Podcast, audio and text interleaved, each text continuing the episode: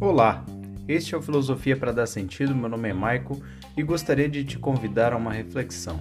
Vem comigo que vai dar sentido.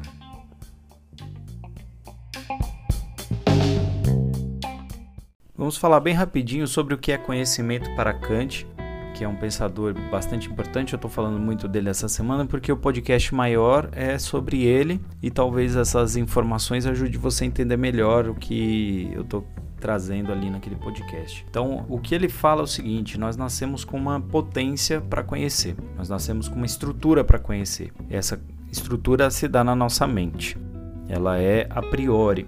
E ela tem algumas a priori ali no sentido de que ela, ela já existe, ela está em nós e todos temos essa mesma potência, ok? Existe o conhecimento, que existe a experiência humana em relação às coisas que estão fora. Isso a posteriori. Né? Aquilo que está fora é a posteriori.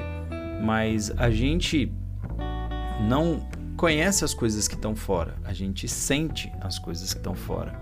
O conhecimento se dá como elaboração dentro da nossa mente a partir da relação entre aquilo que a gente sente e como o nosso cérebro organiza essas informações, esse, essas sensações aquilo que eu chamei de fenômeno, tá certo? Então, se eu tenho contato com um fenômeno exterior a mim, por exemplo, eu estou vendo uma moringa, né? eu não, não saberia o nome dela de cara, eu vejo um objeto. Aí alguém fala, é uma moringa. Eu associo, ah, este objeto é uma moringa. Então, são duas informações completamente diferentes que só passarão a fazer sentido se o meu cérebro organizar e relacionar elas. Porque a fala de uma pessoa é só uma fala e a moringa é só um objeto. Ela passa a ter sentido, ela passa a ter um significado quando o meu cérebro organiza essas, essa pequena relação.